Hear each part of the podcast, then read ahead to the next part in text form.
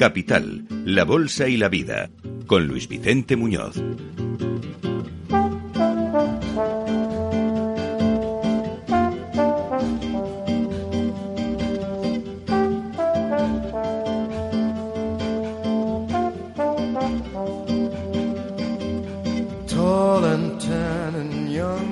Y aquí de nuevo en Capital Radio abrimos este consultorio de finanzas conductuales con la mujer pionera en la divulgación del Conócete a ti mismo como inversor en tu relación con el dinero. Ana Fernández Sánchez de la Morena, qué alegría verte de nuevo, Ana. Muy buenos días. Buenos días, encantada de estar aquí una semana más con vosotros, descubriéndonos y conociéndonos, ¿no?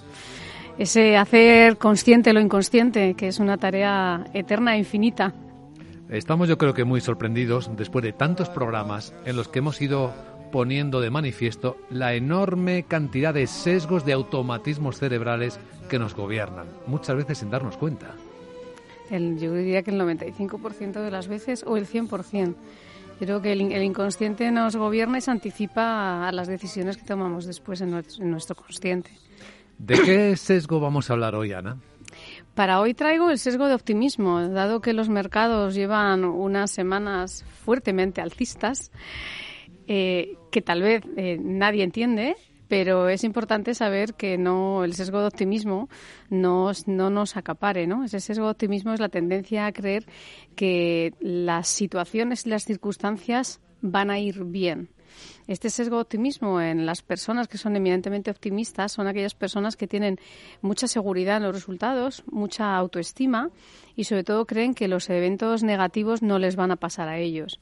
Esto en los mercados financieros, este sesgo se ve en esos clientes eh, conservadores optimistas que cuando empieza un mercado alcista ya cree que pueden invertir porque ya no va a bajar. Sí, esto tiene que ver con esta corriente tan de moda en nuestro tiempo del pensamiento positivo, el todo va a salir bien. Bueno, eh, la corriente del pensamiento positivo es es muy positiva, la redundancia, porque genera un bienestar y mejora la autoestima a nivel psicológico. Pero a la hora de, de tomar decisiones, tienes que saber si tú realmente eres una persona con cierta tendencia a ver el vaso medio lleno o, o, realmente eres una persona que sueles ver el vaso medio vacío y ese, esa corriente, como dices, de pensamiento positivo te va a hacer tomar decisiones optimistas cuando realmente no lo eres. Entonces yo creo que es muy importante lo que has dicho al principio, conócete a ti mismo. Si tú eres más bien pesimista o miedoso, ojo con el pensamiento positivo que tiene que estar alineado con lo que verdaderamente tú eres, tú conoces y eres capaz de tolerar.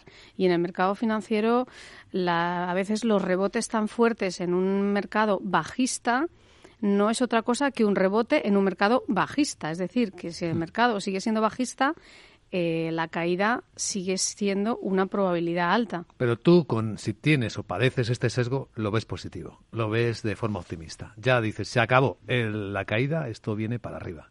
Sí, Efectivamente, y además las personas optimistas rehusan a, a, deshacer los proyectos, a vender. O sea, las personas optimistas ya entran y dicen esto va a funcionar. Pero hay que ser optimista y realista. O sea, hay que ver realmente si estamos analizando las inversiones que Amazon haya caído un 50%, Google, Walt Disney, o sea, son empresas muy grandes que han caído una barbaridad. A veces eh, las personas hablan del Bitcoin que ha caído un 66, bueno, Amazon un 50 no me parece tampoco una cosa despreciable. Entonces, ¿es momento de entrar en el sector consumo a medio largo plazo? Hay que ser realista, porque si pecas de exceso de optimismo, vas a, a, a diseñar tu cartera con un nivel de riesgo que a lo mejor todavía no eres capaz de tolerar, con lo cual mucho cuidado al exceso de optimismo en los clientes conservadores. Ya me estás anticipando parte de la terapia, ¿no? Ante eh, cuando detectas que parece sesgo de optimismo, aplícate un poco de realidad, de realismo. ¿Con qué sesgos está conectado el de optimismo? Fundamentalmente con el sesgo de ilusión de control, porque crees que vas a controlar algo sobre lo que realmente no tienes ningún control, y para ello utilizas el sesgo de confirmación.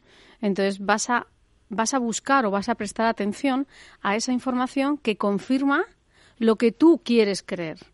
Con lo cual, si unes el sesgo de ilusión de control con el de optimismo y le sumas el de confirmación, lo que tienes en la ecuación es un resultado de que tu decisión es acertada porque está confirmada y crees que puedes controlar algo. Cierto. Este sesgo, Ana, está conectada con la creencia de que puedes pensarlo, muchas personas que lo comparten, que el mundo siempre va a ir a mejor, va a mejorar. Bueno, realmente eh, pensar que el mundo siempre va a ir a mejor está muy vinculado con nuestra supervivencia y todos los sesgos cognitivos, esos atajes mentales que hace el cerebro, están vinculados en la supervivencia, en que el cerebro tome las mejores decisiones en el menor tiempo posible, basado en sus experiencias. Cuando hablamos de, por ejemplo, el sesgo de exceso de pesimismo y que está alineado con el miedo y con el miedo a las pérdidas a veces, eh, ese miedo lo que hace es que tu cerebro tenga una información en el recuerdo de la memoria de largo plazo que se activa para la supervivencia. Es decir, si nos vamos a, datos antropológicos, si tú mm, sales a enfrentarte a cazar un animal y sabes que ese animal en una determinada circunstancia puede eh, comerte a ti porque no haya suficiente arboleda, porque, el eh, porque tú no puedas correr lo suficiente, ese miedo te va a hacer a ti no exponerte la siguiente vez porque sabes que tu supervivencia está en entredicho. Entonces, todos los sesgos están vinculados con la supervivencia y, por tanto, con pensar que todo va a ir a mejor. Cierto, entiendo. Bueno, ¿con qué frase nos despedimos hoy? ¿Nos vas a dejar pensando? Para hoy traigo una del histórico, del historiador Voltaire, que dice el cerebro humano es un órgano complejo con el maravilloso poder de lograr que el hombre pueda encontrar razones para seguir creyendo lo que él quiere creer. Hmm, qué creatividad. Eh, Ana Fernández Sánchez de la Morena, un placer como siempre escucharte y hasta el próximo encuentro. Gracias. Por causa do amor, she just doesn't see, nem olha pra mim, she never sees me. Por causa do amor.